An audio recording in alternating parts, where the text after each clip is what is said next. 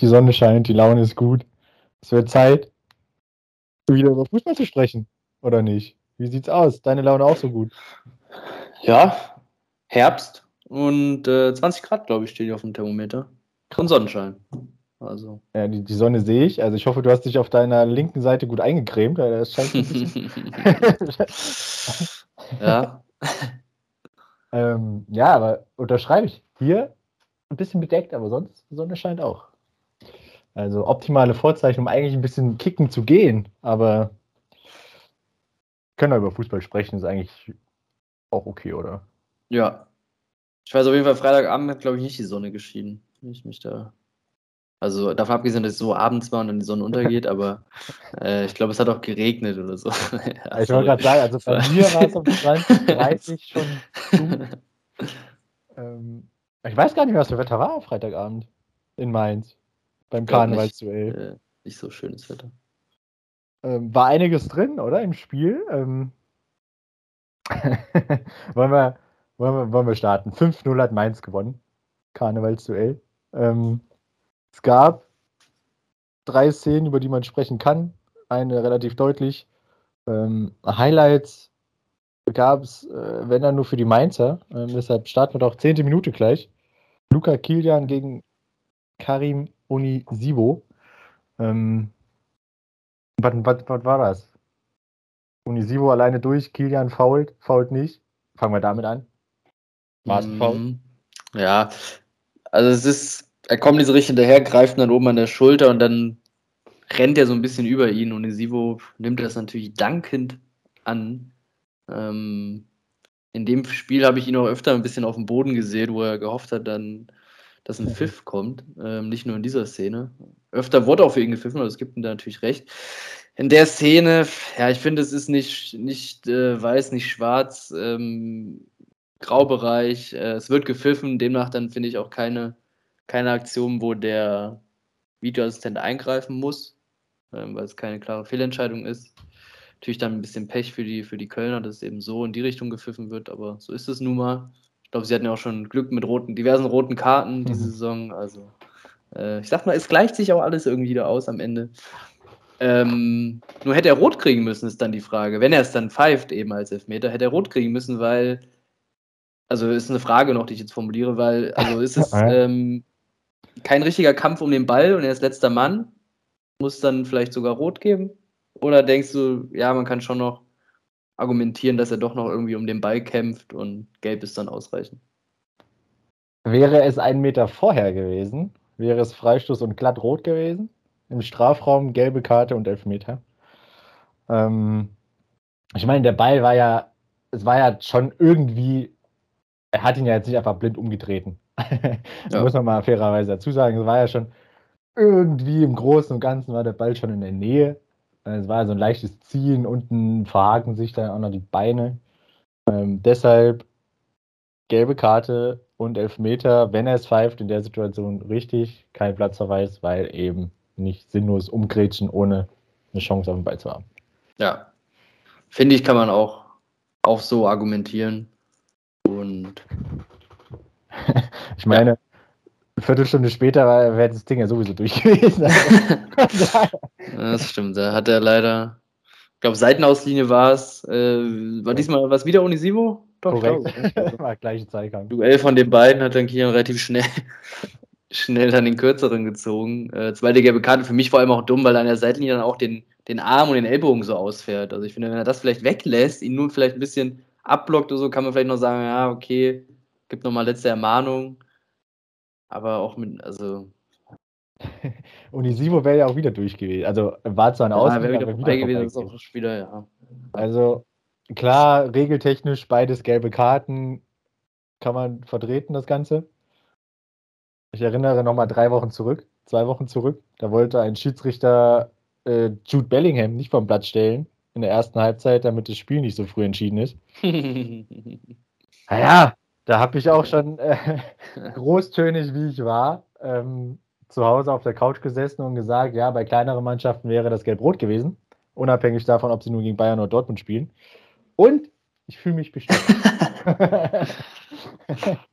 Weil brauchen wir nicht lange drüber reden. Das war die spielentscheidende Szene. Danach wusste Köln nicht mehr, wo oben und unten ist. Mit einmal ja. weniger war das Ding dann durch. Ähm, sie sind, um nochmal zurückzukommen, Ingwertsen hat das, den Elfmeter reingemacht zum 1-0, den vorher Kilian verschuldet hat. Was tatsächlich auch schon das neunte Mal diese Saison in der Bundesliga die Kölner zu einem Rückstand gebracht hat. Köln neunmal 1-0 zurück gewesen. Und das ist der elfte Spieltag, ne? das ist krass. so habe ich auch geguckt.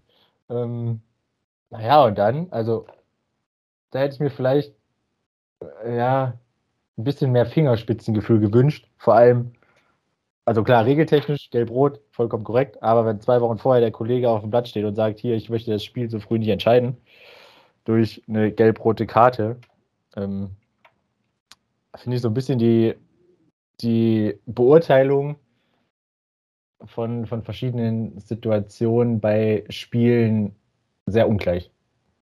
Ja. Ähm, ja.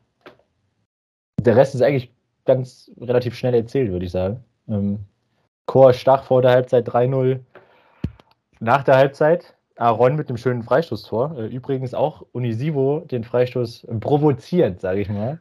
Darauf hatte ich auch ein bisschen angespielt, auf die Szene. aber habe ich mir schon okay. gedacht. ähm, aber ich glaube, es war ein Foul, oder? Ich habe jetzt. Ich glaube, es war schon, man kann schon pfeifen. Ja, ist jetzt nicht. Ja. War, keine, war auf jeden Fall keine Schwalbe. Und dann 84. macht er dann selber noch sein Tor. Ich fand, er hat, unabhängig davon, dass er relativ oft auf dem Boden lag, schon ein krass gutes Spiel gemacht. Also er war so in den wichtigen spielentscheidenden Szenen war er schon mit beteiligt. Ja, das auf jeden Fall. Ähm, eins nur selber gemacht und wie gesagt, einen Elfmeter quasi ja vorbereitet. Korrekt. Das Freistoßtor auch ja quasi vorbereitet. Und, und er hat sogar Zwei noch Fouls klug gezogen. War ja im Endeffekt sogar drei. Ne? Stimmt, ja. Und er hat sogar noch ein Tor vorbereitet, was er nicht gezählt hat, weil er von Schwäbe an die Hand geschossen Stimmt. wurde, was dann eben ein Handspiel ist. Ja, also äh, Kölner sind, lass mich, lass mich rechnen, 60 Minuten, über 60 Minuten in Unterteil gewesen und dann verlieren sie das Ding 5-0. Steffen Baumgart irgendwann in der zweiten Halbzeit zu Bo Svensson gegangen. Ich hätte gerne mal gehört, was er gesagt hat. Ähm, die Kommentatoren haben schon spekuliert, ob er denn darum bittet, dass die Mainzer da jetzt mal einen Gang zurückschalten. Ähm, ja. Haben sie aber dann im Endeffekt nicht gemacht. Somit, ja, äh, Mainz gewinnt. Ja. ja, nach dem Spielverlauf natürlich die rote Karte da entscheidend gewesen am Ende. Samstagnachmittag Konferenz Dortmund zu Hause gegen Stuttgart. War das nicht letzte Saison ziemlich deutlicher Sieg für den VfB? Ja, ich glaube fast, nicht irgendwas? fast andersrum das Ergebnis, oder? Fast andersrum, ne? ich, meine, ich meine schon. Ich glaube, die Dortmunder hatten ein Tor, aber. Irgendwie sowas habe ich auch im Kopf. Am Ende 5 zu 0 für die Dortmunder, weil sie sehr früh in Führung gehen, ihre Chancen, die sie am Anfang hatten, äh, gut genutzt haben, also direkt die ersten Chancen reingemacht haben auch. Und die Stuttgarter fand ich nach vorne hin gut waren, aber nach hinten hin sehr, sehr viele Lücken offenbart haben. Äh, und so war es ein einfaches, die, dass die Dortmunder die die dann nutzen konnten. Ähm, Bellingham, Doppeltorschütze, gutes Spiel gemacht. Wie gesagt, ganz früh in der ersten Halbzeit, zweite Spielminute schon, schon in Führung gegangen, der, der BVB. Und die Stuttgarter mit den Chancen, die sie selber hatten, dann auch ähm, sehr, sehr wenig draus gemacht. Also das zweite Spiel ohne Materazzo. Ähm, was, was lernen wir da draus? Was, was nehmen wir mit vom VfB? also sehr undankbar, wenn du in, in äh, Dortmund dann ran musst und die Dortmunder dann plötzlich wieder zu alter Form zurückfinden. Boah, ist schwierig. Also Wimmer ist ja der Co-Trainer von Materazzo gewesen, deshalb taktisch ah, gesehen war es ja eigentlich das Gleiche. Ähm, hat beide Spiele jetzt, glaube ich, im gleichen System gespielt wie vorher auch. Ähm, von daher, ich würde das Spiel jetzt, glaube ich, gar nicht so hochhängen. Ähm, auch wenn die ja. Leistung im Vergleich zu anderen Spielen offensiv jetzt nicht ganz so gestimmt hat, aber gegen Dortmund kann man mal verlieren und in Dortmund kann man auch mal unter die Räder kommen. Ja.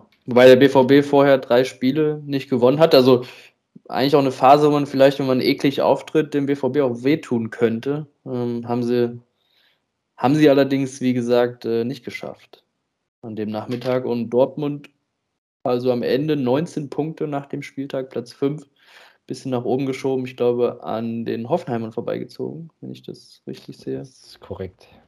Und ähm, nicht sogar auch an den Gladbachern. Das weiß jetzt nicht genau. Auf jeden Fall Platz 5 bleiben da ganz gut dran und die Stuttgarter rutschen ab auf Platz 16 und haben jetzt 8 Punkte auf dem Konto. Aber es gibt gute Neuigkeiten für den VfB. Ähm, die Trainersuche ist zumindest erstmal bis zur Weltmeisterschaft ausgesetzt. Äh, Michael Wimmer bleibt für die nächsten drei Wochen. englische Woche ist noch, für die nächsten vier Spieltage auf jeden Fall erstmal auf der Bank. Und dann wird man sich im Winter ein bisschen mehr Zeit lassen bei der Trainersuche. Ich, ich glaube, es ist schon die richtige Herangehensweise von Mislintat und Co. Da jetzt nicht spontan irgendeinen Kandidaten ranholen, mit dem man dann vielleicht in zwei Monaten doch nicht so glücklich ist, wie erwartet. Oh, jetzt habe ich natürlich eine Überleitung mir selber zurechtgelegt, die ich aber tatsächlich äh, wegmachen muss, weil ich eine bessere habe. Ähm, e gleich mc Quadrat war gestern, ne? Kennst du Albert Einstein, Relativitätstheorie und so, bliblablub, ne? Kennst du? Mhm. Ähm, jetzt, heute heißt das Ganze EMCM. Ja, Erik, Maxim, Choupo-Moting, wir müssen über ihn sprechen. Ähm, Hoffenheim, Bayern. Was ist bitte mit Erik, Maxim, Choupo-Moting los? Ist er, ist er aktuell der wichtigste Spieler im Bayern-Kader? Schwierig zu sagen. Ich weiß nicht, wenn er nicht da gewesen wäre, ob vielleicht ein anderer Spieler die Position auch hätte ausführen können, aber natürlich haben die Bayern ohne ihn auch ein bisschen geschwächelt. War es das erste Spiel, wo er drin war, gegen Dortmund quasi dann auch? Ja, gegen Dortmund kam er in der 80. Da kam er erst rein, ne? Auch, ähm, das heißt, da war es dann nicht, aber danach quasi und ja, macht das äh, nicht schlecht. Ich war sowieso immer von seinen technischen Fähigkeiten angetan. Also das muss man einfach sagen, dass er technisch sehr, sehr versiert ist. Und ähm, ja, macht das, macht das gut in der bayerischen Offensive. Vor allem sein, wenn er mit einem Kontakt spielt und den Ball nur so ablegt als Wandspieler, da ist er überragend. Also ich glaube, da ja. macht er keinem so schnell was vor. Ähm, ja, zum Spiel Musiala und Choupo-Moting sind die Torschützen. Bayern gewinnt 2-0. Ähm, größtenteils ging es eigentlich in eine Richtung. Also die München haben das Spiel dominiert. Wenn Hoffenheim gefährlich wurde, dann meistens über Rütter. Ähm, der hätte auch eine Bude machen können. Ähm, aber auf der anderen Seite hätten die München auch das eine oder andere Tor mehr machen können, wenn die sogar müssen. 21 Torschüsse sind es dann am Ende. Ähm, deutlich mehr Ballbesitz, auch die höhere Zweikampfquote, was ja dann eigentlich auch ausschlaggebend ist, um gegen Bayern zu gewinnen, äh, was die Hoffenheimer in diesem Fall nicht hatten. Also um die Bayern ärgern zu können, muss man eigentlich über die Zweikämpfe kommen. Wenn man die dann auch noch gewinnt, im Optimalfall, ähm, hat man eigentlich schon mal ganz gute Karten. Dem war nicht so, André Breitenreiter verliert tatsächlich jetzt auch sein achtes Spiel gegen den FC Bayern München. Also es wird langsam mal Zeit, dass er die Serie bricht. Vielleicht dann, ja, in 17 Spieltagen in München. Ähm, ja, aber ich bezweifle es stark, dass Hoffenheim in München was holt, zumal es dann ja auch eine Phase der Saison ist, wo es dann auch in Richtung Viertelfinale, Halbfinale in diversen Wettbewerben geht und die Münchner da dann eigentlich noch stärker sein wollen, als sie jetzt gerade sind, beziehungsweise noch besser in Form sein wollen. Ja, also unterm Strich geht für mich das Ding in Ordnung. Dass die Münchner das, Ding, das Spiel 2-0 gewinnen. Ähm, sie setzen sich oben fest, sie beißen sich an Union fest. Ein Punkt war es dann, somit nur noch Rückstand. Ähm, und die Hoffenheim, hast du ja schon gesagt, wurden von Dortmund überholt und zwar im Überfluss für sie noch von Frankfurt und Mainz. Und dementsprechend jetzt nur noch Platz 7 in der Tabelle. Ja, am Ende einfach zu harmlos gewesen, die, die TSG. Freiburg-Bremen. Gehen wir weiter in den Süden. Freiburg-Bremen. Ähm, ja, ähnlich wie im Spiel Mainz gegen Köln ist es eine frühe rote Karte, die dann das Spiel entscheidet. Und ein bisschen geht es auch darum, ist es der letzte Mann, ist es nicht der letzte Mann. Das Duell hieß Friedel gegen Gregoritsch. Gregoritsch, ja, sehr gut. Ähm, außerhalb des Strafraums äh, bringt er ihn zu Fall. Äh, Foul ist eigentlich unstrittig, es ist ja viel Halten, glaube ich, dabei und so weiter. Also ähm, ja, müsste er eigentlich sein lassen. Die Frage ist dann nur, weil so neben ihm, aber ein Tick dahinter ist dann sein Mitspieler, heißt, man hätte vielleicht dann noch ähm, diskutieren können, oder es wurde diskutiert, äh, auf Bremer Seite vor allem, ob er überhaupt der letzte Mann gewesen ist. Ähm, ich fand, ja, dadurch, dass er ihn hält, wird er natürlich eingeholt vom anderen Bremer Verteidiger, aber vorher, wenn er ihn nicht hält, ist Gregoritsch klar durch und er ist dann der letzte Mann, der es irgendwie noch verteidigen könnte. Deswegen das richtig, faulrichtig gesehen, außerhalb des Strafraums ist es dann eine glattrote Karte. Finde ich äh, vertretbar. Da komplett langweilig, unterschreibe ich alles, was du gesagt hast. Auch egal, ob es in der 14. Minute so früh ist, ähm, ist eine Notbremse, ist letzter Mann. Ja. Rot, vollkommen korrekt. Kurz danach ist es Sedilla mit der einzigen Riesenmöglichkeit dann, fand ich zumindest, äh, für, die, für die Heimelf, die Freiburger, in der ersten Halbzeit. Also Bremer haben das dann gut verteidigt. So auch in der zweiten Halbzeit. Dann allerdings ist es äh, Kübler, relativ humorlos für die Freiburger, die sie dann in Führung bringen. Und dann muss ein Strafschuss her tatsächlich, um den Deckel drauf zu machen. Es ist Agu gegen Grifo. Ähm, klares Foulspiel. Auch da richtig? Auch da richtig, ja. Ähm, was allerdings nicht richtig ist, dass äh, Buchanan fälschlicherweise die gelbe Karte kassiert für dieses Foul. Ach ja, schau an. Ähm, und ist niemandem aufgefallen, tatsächlich. Oh, oh. Also, das ist ja sogar eine Szene, wo dann ein VR eingreifen kann, wenn Identitätsverwechslung nee, oder irgendwie sowas. Spiel, äh, Spielerverwechslung. Spielerverwechslung, danke. Identität. äh, Spielerverwechslung vorliegen. Darf der VR eingreifen? Muss er, glaube ich, sogar. Muss oder? er sogar. Sollte, wenn er es. Wenn er es sieht. Ähm, nicht passiert, weil ich nehme an, er hat es nicht gemerkt. Also kann ich mir jetzt nicht anders erklären. Was es jetzt noch für Auswirkungen haben wird, der Verlauf der Saison, keine großen, würde ich jetzt einfach mal mich weit aus dem Fenster lehnen, aber gut. Okay. ja, Tifo dann äh, Gefaulte schießt selber, macht's frech mit einem Lupfer in die Mitte und besiegelt dann den, den Heimsieg für die Freiburger, die auf Platz 3 verharren 21 Punkte mit einem Torverhältnis von plus 3. Süß. Ja. Auch nicht schlecht. Ähm, und die Bremer rutschen ab auf Platz 11. Mit fast dem gleichen Torverhältnis. Mit fast dem gleichen Torverhältnis plus 2 auf Seiten der Bremer. Ich wollte gerade mal rausfinden, welche Nummern die beiden haben. Buchanan hat die 26 und Agu die 27. Naja, liegt ja nah beieinander. Ähm, ja, also eigentlich darf es nicht passieren, dass man da äh, Spieler verwechselt. Ähm, ja, das ist eine gute Frage, was da jetzt passiert. Müssen wir mal das Ganze verfolgen. Ähm, aber ich weiß nicht, wie das rauskommen soll. Äh, mir ist tatsächlich auch nicht aufgefallen, dass da äh, der falsche Spieler die gelbe Karte bekommen hat.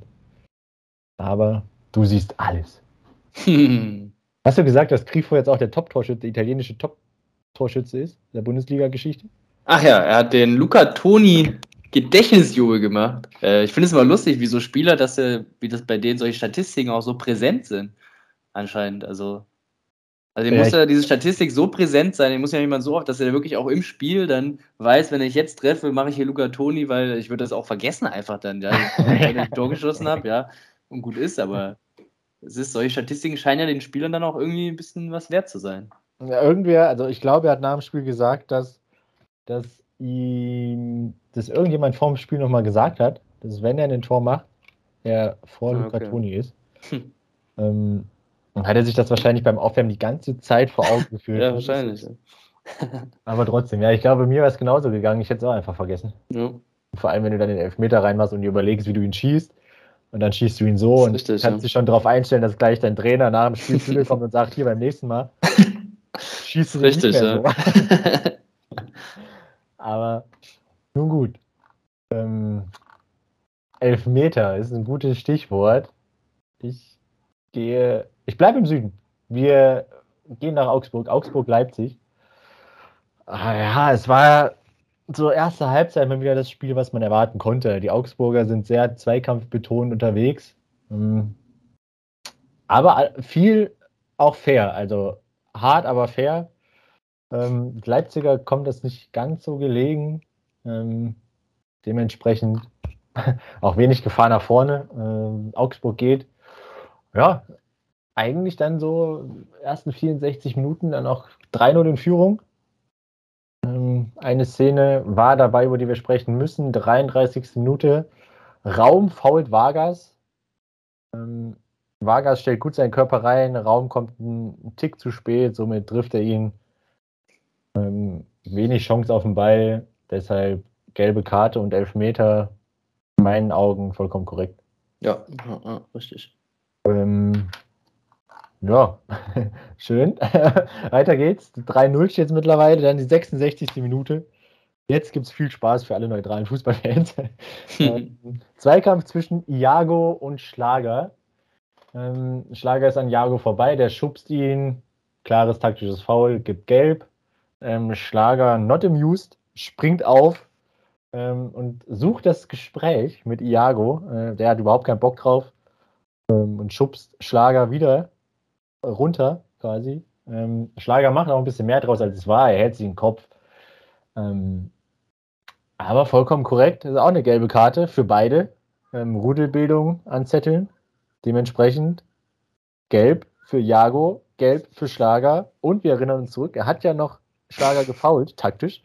Heißt also, Jago muss zweimal gelb kriegen und so war es dann auch. Ähm, ähm, Robert Schröder, der Schiri, hat das gut gemacht, fand ich. Dass er da gelb, gelb-rot zeigt.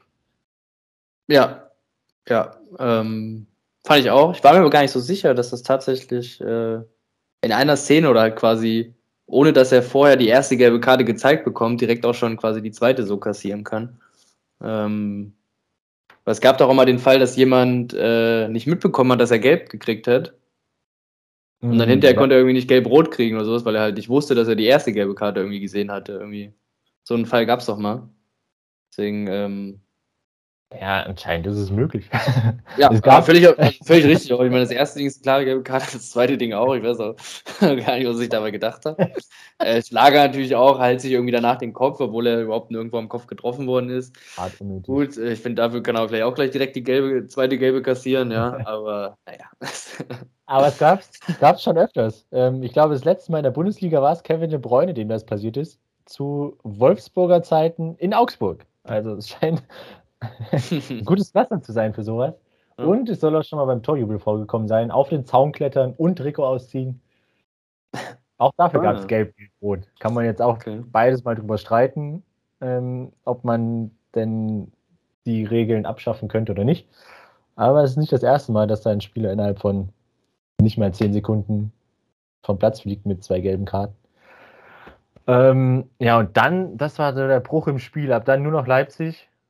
Ähm, André Silva macht in der 72. das 3-1. Ein Kunku mit einem wunderschönen Freistoß.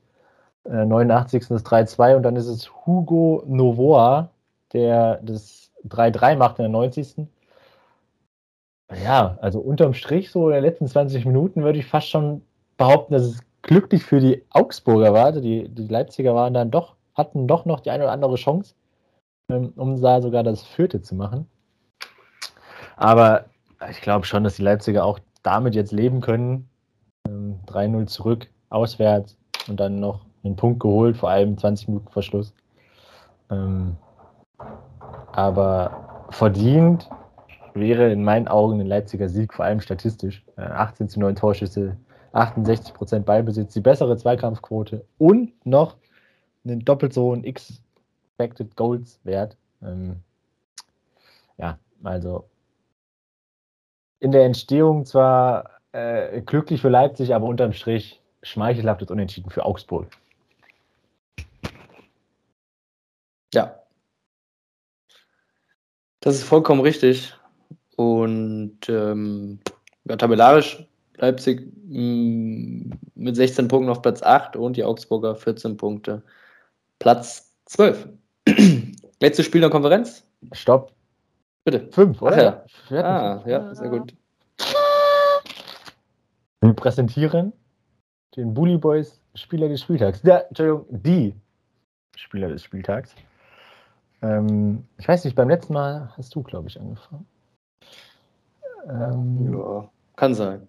Kann sein, ja. Ist schon eine Woche her, was will man machen? Ich glaube, dann fange ich jetzt einfach mal an. Ich habe mich tatsächlich für Karim Unisivo entschieden, weil er, abgesehen von den vielen Fouls, die er gezogen hat, ähm, einfach an allen spielentscheidenden Szenen irgendwie beteiligt war, hat die gelb-rote Karte für Kilian irgendwie provoziert, hat zwei Fouls rausgeholt, die zum Tor führen, hat ein Tor selber gemacht, hat viele Bälle festgemacht vorne, war an gefühlt jedem Angriff irgendwie beteiligt.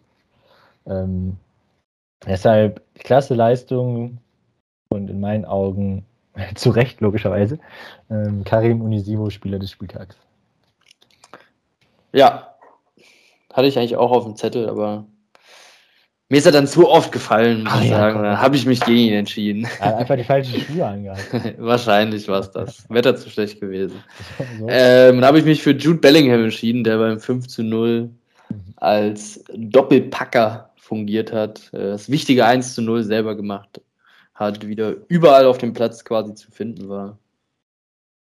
Und äh, deswegen sich diese besondere Auszeichnung, wie ich finde, verdient hat kann ich auch komplett nachvollziehen. Er ist ja die Stütze des BVB-Spiels. Er schultert ja das mittlerweile. Ähm, auch vollkommen zu Recht, dass er Woche für Woche abliefert. Kann ich nachvollziehen. Und jetzt würde ich sagen, fahren wir eine Runde Zug, oder nicht? Jetzt fahren wir eine Runde Zug nach Leverkusen, ne? Ich hoffe, du hast eine Maske dabei. ähm, äh, wir haben vorher drüber gesprochen, du hast es gar nicht so richtig mitgekriegt, ne? Hast du ein Video gesehen? Nee, ich habe nur, oder Video, sogar ein Bild nur, ich weiß es nicht genau, ja. Aber also, die Wolfsburger fahren relativ oft und relativ gerne mit der Bahn zu Auswärtsspielen. Ähm, Finde ich erstmal gut, muss ich sagen. Finde ich ja? erstmal gut. Also, ab und an gibt es den Wagen nicht, dann müssen sie auf dem Gang sitzen, ist halt das Problem. Jetzt gab es den Wagen im Zug, äh, erste Klasse, wie sich das gehört für eine Bundesligamannschaft. Ähm, ja, so wie das aussah auf diesem Video, auch der ganze Wagen dem gesamten Verein quasi so zugeteilt. Ähm, aber es gibt ja noch dieses Corona. Ich weiß nicht, ob, äh, ob das noch so präsent ist bei allen.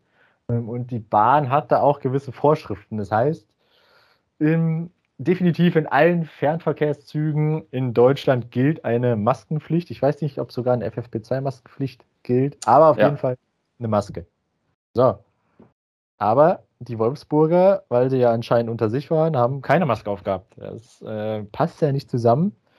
Ähm, eigentlich wird man dann gebeten, die Maske aufzuziehen. Wenn das nicht der Fall ist, wird man des Zuges verwiesen. Ähm, das, das Bahnpersonal hat dann auch die Wolfsburger darauf aufmerksam gemacht, dass man doch bitte Masken tragen muss hier im Zug. Ähm, und daraufhin haben die Profis, ich lasse jetzt mal alle Adjektive weg, die mir gerade einfallen, ähm, die, so wie ich das verstanden habe, die Dame der DB nur ausgelacht oder angelacht. ich will Ihnen da jetzt nichts unterstellen. Sie haben sich amüsiert über diese Aktion. Ähm, wirft nicht so ein gutes Bild auf die, auf die Spieler und auf den Verein. Ja, vor allem blöd, wenn halt sowas immer auch rauskommt irgendwie und davon Videos und Fotos auftauchen und alles. Ja. Es ist äh, sehr unglücklich und für die Außendarstellung äh, nicht, nicht so gut. Aber vielleicht ist äh, ohne Maske Zugfahren immer noch besser als mit Maske fliegen. Ja. Oh. oh da können wir mal drüber nachdenken, ja. Aber, aber gut. ja, ich glaube, da kann man, kann man drüber nachdenken, das ist vollkommen korrekt. Prinzipiell erstmal sehr lobenswert, dass sie Zug fahren. Und Öffentlichkeitsdarstellung, du hast es schon angesprochen, der VfL Wolfsburg hat sich dann auch, er hat eine Stellungnahme dazu äh, be bekannt gegeben. Ähm, der VfL Wolfsburg entschuldigt sich für das unprofessionelle und unangebrachte Verhalten seiner Spieler und ganz besonders auch beim Personal der Deutschen Bahn für das respektlose Auftreten insgesamt, das nicht toleriert wird und nicht weiter vorkommen darf. Sehr gut, dann hoffe ich, sponsern sie jedem nochmal eine Maske und dann tragen sie beim nächsten Mal einfach zwei ich würde ja sagen, sie können da einfach das Zugbegleitungsteam ins Stadion einladen. Oder so, ja, auch eine Idee. Dann ist auch mal was los vielleicht im Stadion. Dürfen halt nur nicht zu spät kommen. So, jetzt ja. darfst du über das Spiel philosophieren. Ja, äh, die Wölfe in Leverkusen sind nach dem Spiel zum fünften Mal ungeschlagen. Das hört sich auch für Nico Kovac und seine Jungs gar nicht mal so verkehrt an, muss ich sagen. Ansonsten in diesem Spiel Bayer Leverkusen doch eher das bessere Team, dominanter, ähm, aber am Ende wirkten sie ein bisschen verunsichert, äh, waren glücklos, ähm, obwohl vorm Spiel äh, die Mannschaft nochmal geschlossen zur Kurve zur Kurve gelaufen, da nochmal kurz abgeklatscht. Also der Schulterschluss mit den Fans hat funktioniert. Ähm, eine Szene, die wir sprechen können, elfte Spielminute, Handelfmeter für Leverkusen. Van de Ven ist es, der nach der Grätsche sich mit dem rechten Arm abstützt und den Ball da an diesen Arm bekommt. Für mich ist es keine unnatürliche Bewegung, weil also man grätscht ja nicht mit den Armen irgendwie am Körper, sondern man stützt halt einen ab. Ich glaube, Brüch war, glaube ich, der Schiedsrichter doch. Felix Brüch argumentiert, er guckt sich es auf den Bildern an, argumentiert mit der unnatürlichen Vergrößerung, meine ich, äh, der Körperfläche. Ja, leidige Thema, Handspiel. Für mich ist es eine natürliche Körperbewegung. Deswegen finde ich, kann man es auch sein lassen mit dem, hm. mit dem Pfiff. Ja, da ist jetzt viel. Ab sofort nenne ich dich nur der Maximilian Arnold, der nämlich genau, genau das äh, Felix Brüch erklärt hat, dass man mit angelegten Armen halt nicht reinrutschen kann. Ähm, ja. Ich finde, dass die Szene zeigt, wie absurd diese Handregelung ist. Wenn der Arm von Van de Feen in dem Fall 10 cm weiter unten ist, als er den Ball berührt und den Boden somit berührt, also die Hand den Boden berührt, gilt das Ganze als Stützhand und dann ist es kein Elfmeter. Ich glaube, dass, das meine ich auch auf den Lippen von Felix Brüch lesen äh, erkannt zu haben, dass er äh, seinem, seinem, seinem Hiwi da in Köln erzählt hat, dass es in dem Fall noch keine Stützhand ist. Nico Kovac sagt es hinterher auch, ähm, dass er diese Regel absolut nicht mehr versteht. Ähm, Kovac, klar, hat vielleicht das Ganze auch durch eine Fanbrille gesehen, ähm, hat es aber dann auch so beschrieben, wenn, wenn der Arm einfach auf dem Boden ist, zu dem Zeitpunkt ist es Stützhand, und dann gibt es keinen Elfmeter. So gibt es den Elfmeter. Aber, weißt du was? Lange Rede, kurzer Sinn, ist eh alles relativ egal. Von daher, ähm, ich, weiß, ja. ich weiß auch nicht, was ich hätte entscheiden wollen, können, müssen. Ja. Ja. Äh, ist eh egal, weil Diaby verschießt. Wieso reden wir überhaupt eigentlich so? Also es ja. ist, äh, Diaby schießt einfach auch daneben. Also im Endeffekt, äh, naja, früher hat man gesagt, ja, siehst du, war ja doch kein Elfmeter, ja. Also dann, ähm, er macht es dann selber aus dem Spiel heraus besser. Ein paar Minuten später Leverkusen völlig verdient in Führung gegangen. Aus dem Nichts der Ausgleichstreffer. Leverkusener legen sich das Ding selber ins Nest. Andrich ist es. Schön gemacht, oder? Schön. Das stimmt, ja. Oben Knick. Durchaus, äh, nicht schlecht. Nicht schlecht gemacht. Ähm, ja. Leverkusen müsste sich eigentlich ärgern, dass sie nicht 2-0, 3-0, wenn nicht sogar vielleicht führen nach der ersten Halbzeit. Stattdessen steht es 1-1. Ähm, zweite Halbzeit dann eigentlich ähnliches Bild. Diesmal Szene im Leverkusener Strafraum für Wolfsburg. Brüch entscheidet da auf Elfmeter in der Szene, wo ich sagen muss, für mich ist das eindeutig kein Elfmeter. Es ist Tabsoba mit einem langen Bein gegen Metscher. Metscher, ähm, wo man gar nicht sagen kann, wer tritt denn da überhaupt jetzt wem auf die Füße. Ähm, also für mich ist es kein Foul und kein Pfiffwert tatsächlich. Siehst du das ähnlich oder? Für mich ist es ein Foul, nur von Metscher an Tabsoba. Ja, oder so sogar. Ja, also, so. also, wenn, also wenn man da auf wenn man da auf Foul entscheidet, dann eher pro Leverkusen und nicht pro Wolfsburg, weil der Kontakt geht da doch, doch schon eher von den Wolfsburger aus, von Felix Metscher in dem Fall. Ähm, deshalb weiß ich nicht, warum man Felix Brüch da nicht auch noch mal rausgeholt hat. Also vielleicht vorab ja. zur ersten Entscheidung. Da wurde Felix Brüch rausgeholt, um sich das Ganze nochmal anzuschauen. Ähm, dann bleibt er bei seiner Meinung. Deshalb frage ich mich, warum das jetzt auch nicht? Warum schickt man ihn nicht nochmal raus und dann soll ich das nochmal angucken? Ja. Das schadet doch nicht. Also. Ja, konnte ich da auch nicht verstehen, weil, wie gesagt, für mich liegt da kein Foul vor. wenn, wie du sogar gesagt hast, glaube ich, tritt da eher Matcher ähm, Tabsoba auf die Füße. Deswegen ganz komische Entscheidung, äh, passt aber irgendwie in diesen Nachmittag für die Leverkusener. Ähm, sie schaffen es allerdings nochmal ranzukommen. Sinkgraben bereitet vor für Frimpong. Ähm, am Ende dann 2 zu 2. Leverkusener ja, ärgern sich eigentlich, dass da war eigentlich deutlich mehr drin, ähm, hatten mehr vom Spiel. Äh, das Einzige war, die Unsicherheit war zu spüren und sie waren ähm, glücklos im, im Abschluss teilweise. Ähm, und die Wölfe am Ende 2 zu 2 und zum fünften Mal umgeschlagen, wie ich gesagt habe eingangs. Also ja, für die ein gewonnener Punkt, würde ich, würd ich sagen. Ja, glücklich das Ganze auch irgendwie zustande gekommen. Ähm, schöne ja. Szene noch. Nach dem Spiel, weil während des Spiels, kurz vor Schluss, äh, Frimpong seine Nerven nicht im Griff hatte und ein bisschen angepisst den Ball in Richtung Fans schießt. Äh, da hat er einen kleinen Junge getroffen. Er entschuldigte sich schon während des Spiels tatsächlich.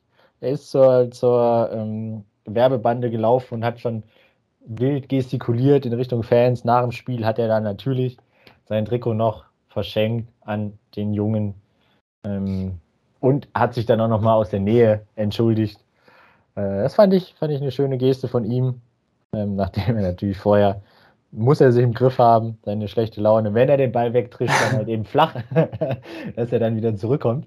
Ähm, ja, tabellarisch, kommen wir, kommen wir noch auf Tabelle zu sprechen, hatten wir ja noch nicht. Wolfsburg 11 Punkte, Platz 14 und Leverkusen 9 Punkte, Platz 15. Also, dass wir bei den beiden Mannschaften über diese Tabellenregion sprechen, hat sich bei mir immer noch nicht so richtig äh, festgebrannt.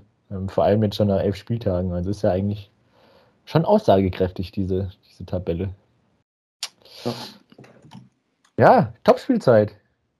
Es war ein schönes Topspiel. Ich, hatte, ich hatte meinen Spaß. War zwar, viel, war zwar sehr nervös, aber ich hatte meinen Spaß. Ähm, Gladbach hat die Eintracht empfangen. Ähm, Frankfurt gewinnt 3-1 in Gladbach, weil sie einfach kaltschnäuziger waren. Ähm, tatsächlich kam mir das gar nicht so vor, aber laut Statistik auch doppelt so viele Torschüsse hatten. Ähm, ich fand es in der ersten Halbzeit eigentlich sehr ausgeglichen, das Ganze. Ähm, Lindström, Ebimbe und Lindström sind es, die die Frankfurter in der ersten Halbzeit 3-0 in Front bringen. Ähm, aber wir müssen darüber sprechen, dass Kevin Trapp sie auch zweimal Weltklasse äh, im Spiel gehalten haben. Einmal Tyram, der aus zwölf Metern alleine vor ihm steht, äh, an, an Trapp scheitert und dann noch einmal Stindel mit einer Direktabnahme, die aber auf den Mann kommt. Ähm, muss man aber auch erstmal halten. Somit 3-0 zur Halbzeit. Ähm, zweite Halbzeit sehr schleppend. Äh, Gladbacher wenig Tempo nach vorne. Frankfurt hat das Ganze natürlich souverän verwaltet, bis dann Christian Jakic irgendwie äh, mal einen haarsträubenden Fehlpass spielt, der dann von Player und Tyram ausgenutzt wird zum 3-1. Es wurde nochmal kurz spannend, aber dann die Szene des Topspiels. Ähm, für alle Zuschauer vor den Fernsehgeräten unersichtlich, warum Daniel Siebert, der Schiri, nach einer Ecke für Gladbach das Spiel unterbricht. Ähm, ich hatte schon ein bisschen Panik, dass es da jetzt gleich Elfmeter gibt. Ähm, aber plötzlich sieht man, wie er ein Kabel hochhält. Was ist denn da passiert? Die Spider-Cam. äh, Kabelbruch bei der Spider-Cam. Ähm, Gab es auch noch nicht sowas. Irgendwie dann sieben Minuten das Spiel unterbrochen. Man hat die, die Kamera dann abgeschraubt und die Seile eingezogen. Dann ging es dann weiter. Ähm, ja, das war dann, fand ich dann so der, der endgültige Bruch im Spiel für die Gladbacher, weil nach dem, war ja relativ zeitig nach dem Anschluss, nach dem 3-1, ähm, dementsprechend da dann die, die Stimmung auf den Rängen war danach nicht mehr ganz so gut nach diesem Kamerakabelbruch. Ähm, und das Feuer der, der Mannschaft war auch nicht mehr so da wie davor. Ähm, Tyram noch eine Chance gehabt, aber dann unterm Strich gewinnt die Eintracht in meinen Augen auch verdient, weil sie die kaltschnäuzigere Mannschaft war. 3 zu 1 in Gladbach. Ja, es war auf jeden Fall eine kluge taktische Auszeit von Trainer Oliver Glasner. Ja, gut gemacht. Äh, in dem Moment, ja. Einfach mal kurz Kabel durchgeschnitten. Ja, du sagst, die Gladbacher mit den wenigen Fehlern dann zu viel am Ende. Und die Frankfurter stehen auf Platz 4, was Champions League bedeuten würde, äh, mit 20 Punkten. Und Gladbach Platz 9 mit 16 Punkten. Somit sind wir beim Sonntag und dem, ja, vor diesem Spieltag Duell des Tabellenersten gegen den Tabellenletzten. Wir reden von Bochum gegen Union Berlin am Sonntagnachmittag. Am Ende steht da ein 2 zu 1 für den VfL Bochum, weil sie das, äh, wie ich fand, gut gemacht haben gegen, gegen die Berliner. War ein sehr unangenehmer Gegner für die Berliner Mannschaft und teilweise dachte ich auch, dass die Berliner Spieler Bochum-Trikots anhatten. Gerade beim zweiten Treffer dachte ich mir, das ist doch 1 zu 1 Union Berlin, wie sie hier selber ausgekontert werden. Ja, also das war, wie ich fand, Union Berliner Konterfußball vom Allerfeinsten, den Bochum da abgeliefert hat. Und am Ende verdient mit 2 zu 1 gewonnen. Eine Szene, oder zwei eigentlich, ähm, eine, über die ich jetzt äh, zuerst sprechen will, ist Odetz gegen Haberer in der ersten Halbzeit, ich meine 17., 16. Spielminute. Ähm, zwischen Eckfahne und Strafraum ähm, hat Haberer den Ball. Odetz kommt angerauscht mit sehr, sehr hohem Tempo äh, setzt zur Grätsche an und trifft äh, Haberer voll am Sprunggelenk.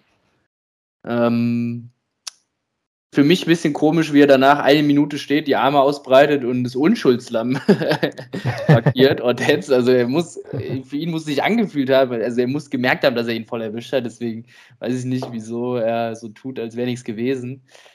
Daraufhin kriegt er die gelbe Karte. Für mich ist das, äh, wenn ich das Tempo nehme, mit dem er ranrauscht, wenn ich den Stollen auf äh, Haberers Knöchel sehe, äh, ist das für mich eine glasklare rote Karte und äh, ich wundere nicht, warum er Rot nicht gesehen hat und dass er gelb sieht und dass dann der Videoassistent nicht eingreift, äh, wundere ich mich fast noch mehr tatsächlich. Ja, gehe ich mit. Also für mich auch ganz klar rote Karte. Aber ich meine, bei Sprunggelenksaktionen, dritten auf Sprunggelenk, bin ich ja sowieso eher ein Freund von roten Karten als ein Freund von gelben Karten. Und wenn man dann noch das Tempo mit, mit berücksichtigt, wie er da Haverer trifft, ja, ist das doch, also für mich spricht da eigentlich nichts für eine gelbe Karte, sondern eher alles für Rot. Ähm, ich muss sagen, ich bin kein Freund davon zu sagen, Haberer musste danach nach der Aktion raus. Ähm, dann ist es doch erst recht eine rote Karte. Also mhm. davon, da, das Argument lasse ich nicht gelten. Aber Tempo und Treffpunkt von Stollen auf gegnerischem Körper sprechen dann doch eindeutig für Rot.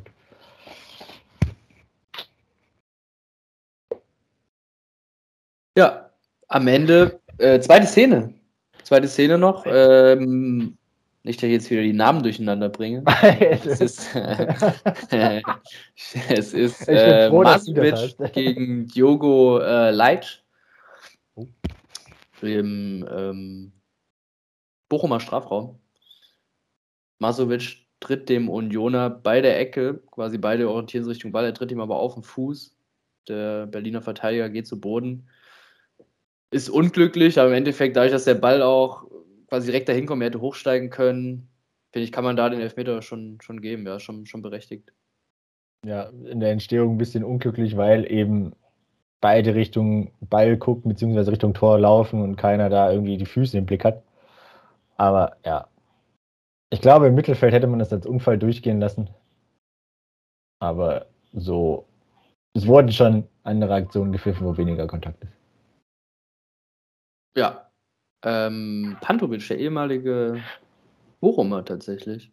Ähm, seinen ersten Elver äh, verschießt er noch in diesem Spiel tatsächlich. Ähm, und den zweiten verwandelt er dann.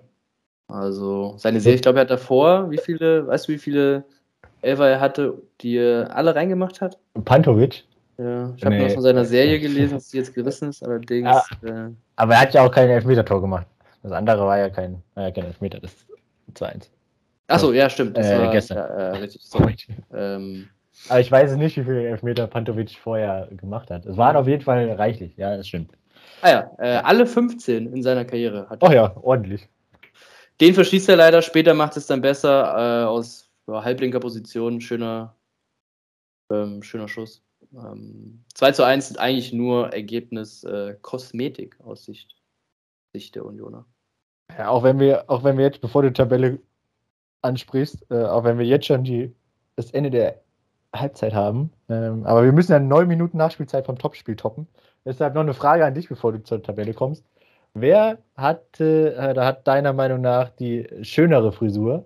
Äh, Dennis Altekin oder Kevin Behrens? das, als, als Behrens eingewechselt wurde, hatte ich die Frage schon auf dem Herzen deshalb. Hat er eine neue Frisur oder hat er nee, nee, die alte nur noch, noch schöner quasi gemacht? Ja, ich, ich habe so das Gefühl, dass die Haare noch länger werden und er dementsprechend so. noch mehr Gel braucht. Ich bin ja allgemein Fan von Behrens, weil ich finde, er sieht aus wie äh, Ken von Barbie und Ken, diesen Puppen, finde ich. Äh, ist eins zu eins oh. Ken-Verschnitt. ähm. also pro Behrens, ja. zumindest frisurentechnisch pro Behrens. okay, dann entlasse ich dich jetzt zur Tabelle. Sehr gut. Bochum, nicht mehr Tabellenletzter. Sie schieben sich äh, auf Platz 17, sieben Punkte, vorbei am FC Schalke 04. Und Union bleibt Tabellenführer, muss allerdings seinen Vorsprung ein bisschen einbüßen. Ein Punkt jetzt noch auf die Bayern. Ja, es wird langsam unangenehm eng da oben. Also Platz 1 bis Platz 8, alle Mannschaften durch einen Punkt getrennt. Ähm, ja, krass. Und unten der VfL Bochum auf Platz 17 gerutscht, weil die Schalker es am Sonntagabend verpasst haben, in Berlin bei der Hertha zu punkten. Ähm, vor dem Spiel wurde letzte Woche tatsächlich schon, wurde Frank Kramer entlassen nach zwei deutlichen Niederlagen gegen Hoffenheim. In der Liga und im Pokal hat man dann die Reißleine gezogen. Ähm, der neue Mann ist der ehemalige Videoanalyst Matthias Kreuzer, ähm, der fast einen, einen guten Einstand gehabt hätte.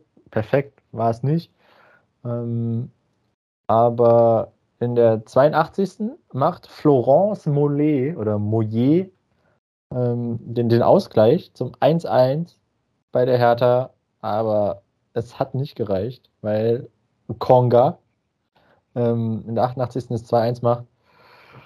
Sonst war das Spiel eigentlich ganz ansehnlich. Also es gab zwar wenig Highlights und wenig Gefahr aufs Tor. Ähm, viele Ansätze, aber die Ansätze waren, konnte, konnte man sich schon ordentlich angucken im Vergleich zu dem Spiel, was es vorher gab.